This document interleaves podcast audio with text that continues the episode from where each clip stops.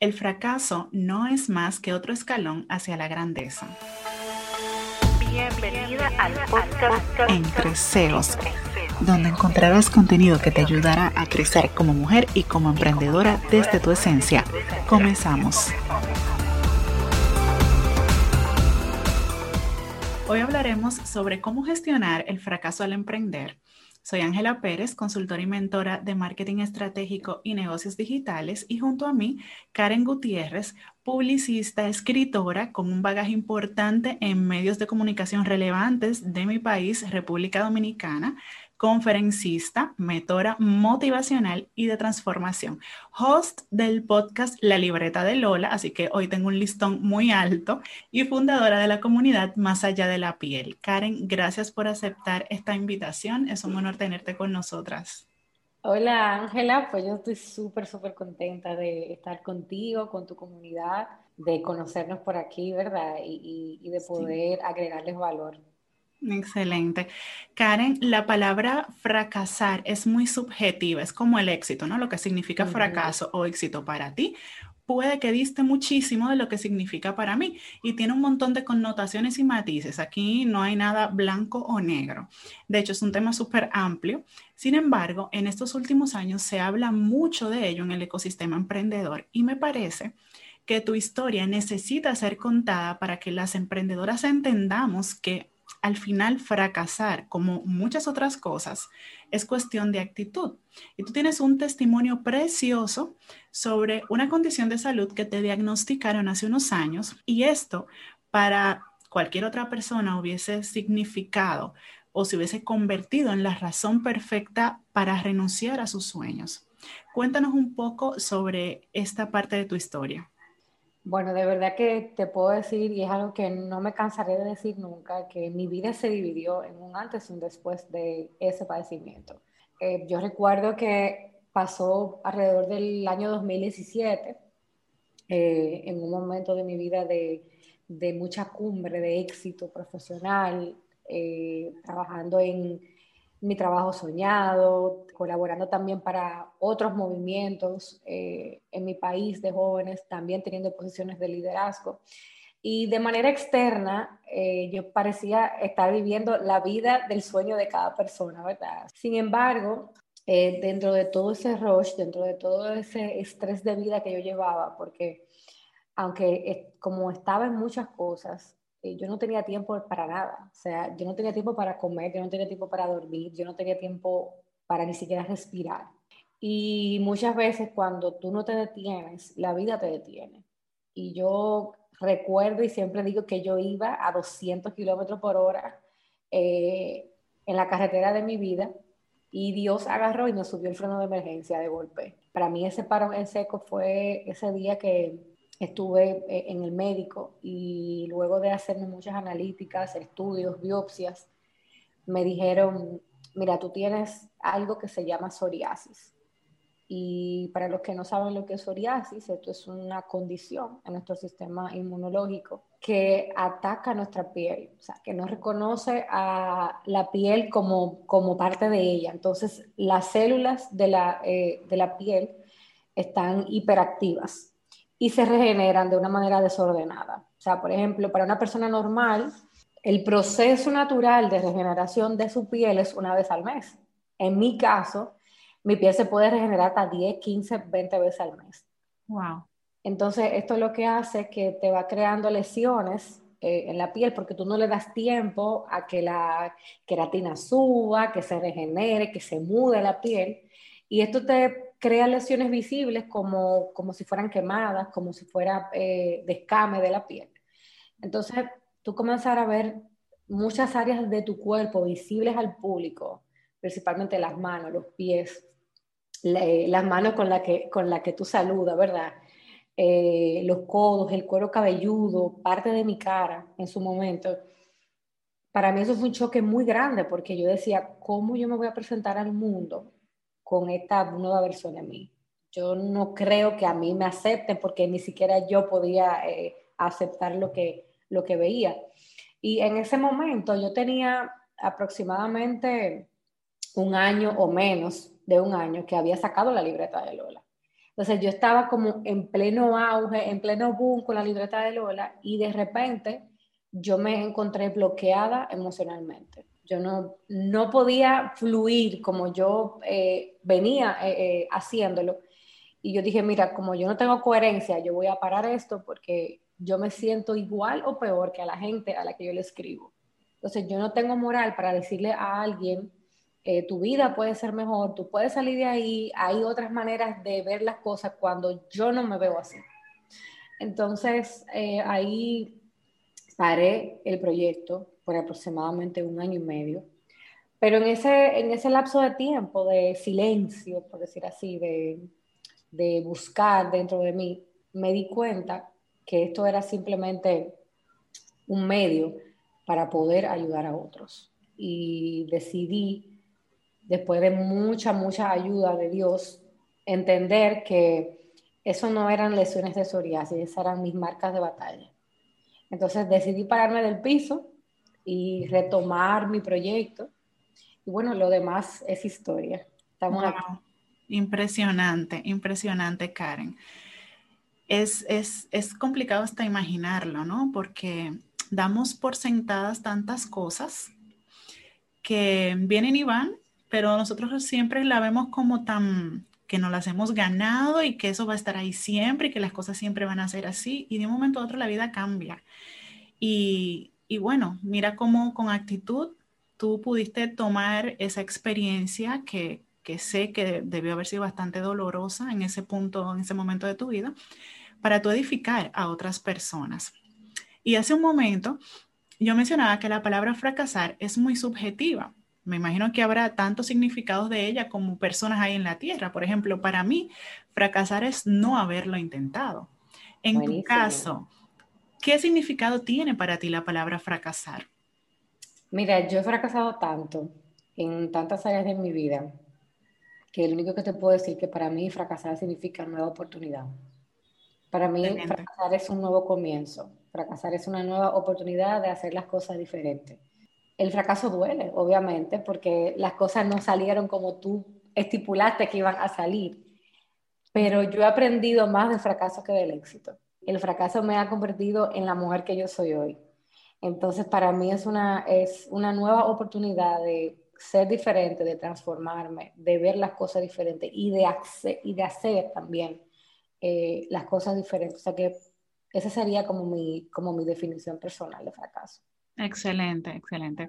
Y llega un punto que, en el que no solamente creamos esa definición de fracaso, nuestra propia definición de fracaso, sino que desarrollamos un miedo en torno a ella y a cometer ah, errores. Algo como tan trivial, como tan del día a día, ¿no? Cometer errores. Dime, eso es algo de lo que nadie se va a escapar nunca.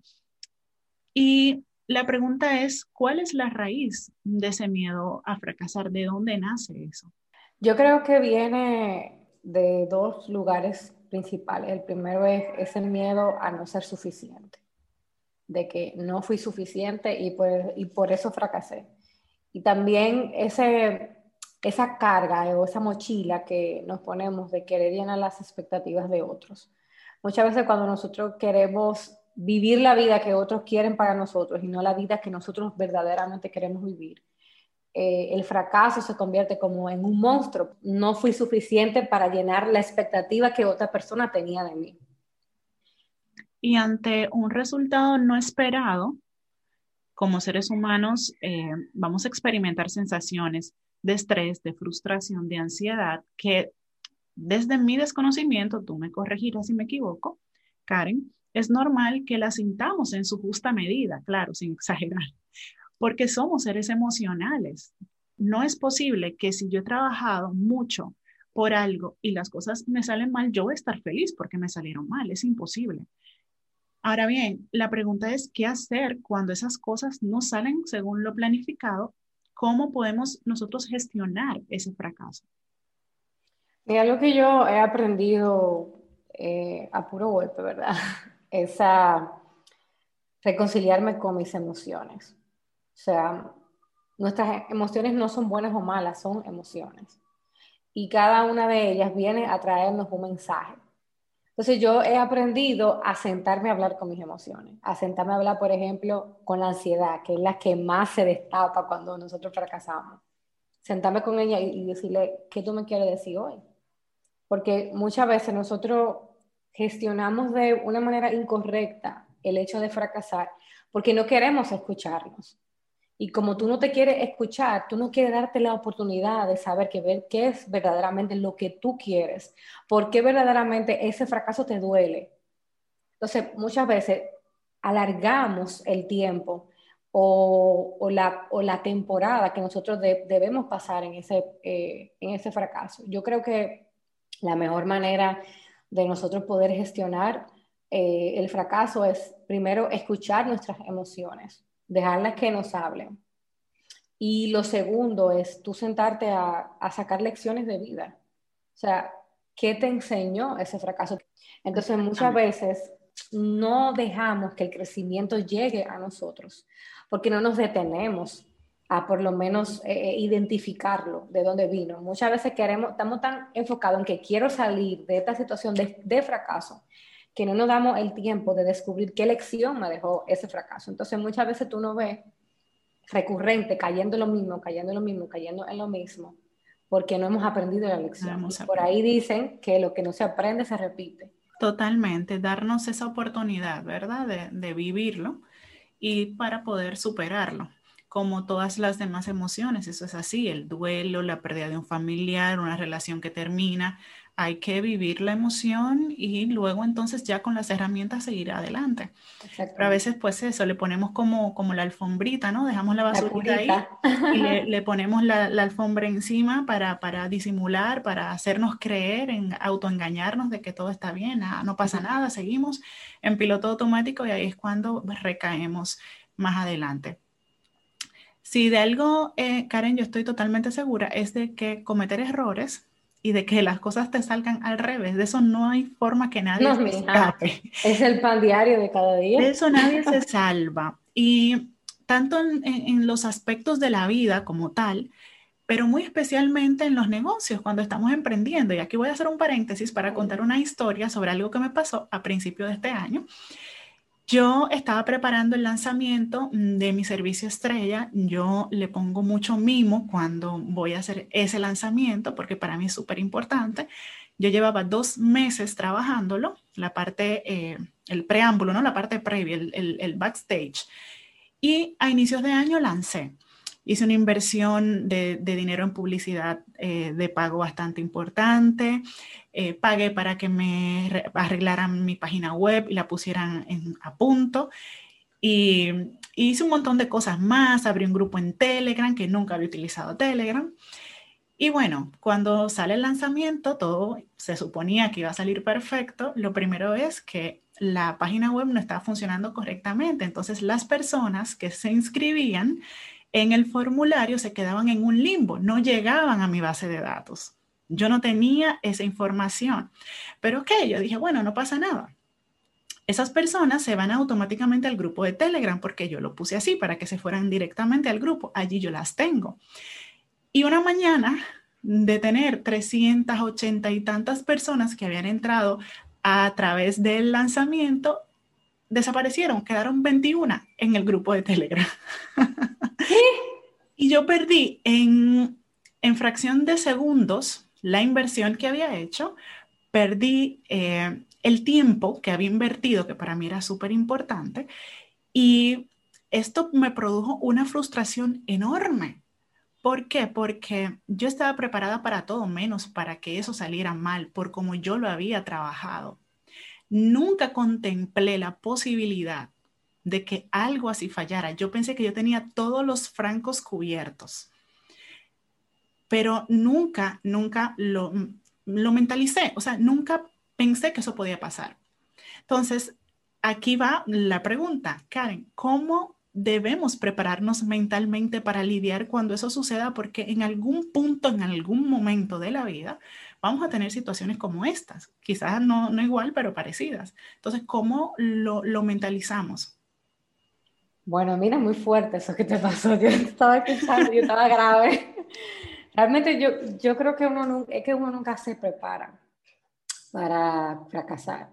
Porque nosotros de, de forma innata tenemos como un chip optimista inconscientemente de que pensamos que este otro paso que yo voy a dar van a salir perfecto y todo va a salir súper bien. Así como tú no te preparas para el éxito tampoco, muchas veces eh, tú no te preparas para, para, que las cosas salgan mal. Yo creo que muchas veces algo o, lo que me ha servido a mí es honestamente poner mi mirada en Dios. Ese ha sido lo que le ha servido a Karen. O sea, darme cuenta que Dios tiene control de mi vida, que Él tiene un plan trazado para mí y que una mala lección no significa una mala historia. Que simplemente esto que a mí me pasó, eh, me pasó quizás para que sea más cautelosa, quizás para que, para que me, detenga más a hacer las cosas más ordenadas, quizás porque simplemente él está, él, él está construyendo un testimonio que luego ayudará a otros. Cuando yo me quité el papel de protagonista y de víctima, automáticamente mi, mi, visión sobre el fracaso cambió. Y eso no quiere decir que no duele, eso no quiere decir que tú no vas a llorar, eso no quiere decir que van a pedir que tú no te vas a querer parar de la cama. Claro que no. Pero cuando tú sabes que quizás esto que tú estás viviendo va a ayudar a otra persona en algún momento de tu vida a que salga más rápido de esa situación o a que no pase por ahí, eh, el fracaso toma otro sentido y tú lo empiezas a ver incluso como que con un propósito. Entonces, no hay una fórmula para uno prepararse para el fracaso. O sea, yo creo que nadie eh, se prepara para eso. Y, y, creo que vivir anticipando un fracaso también nos, nos hace no disfrutar de la vida, nos hace no disfrutar de nuestro presente. Y cada día es un regalo.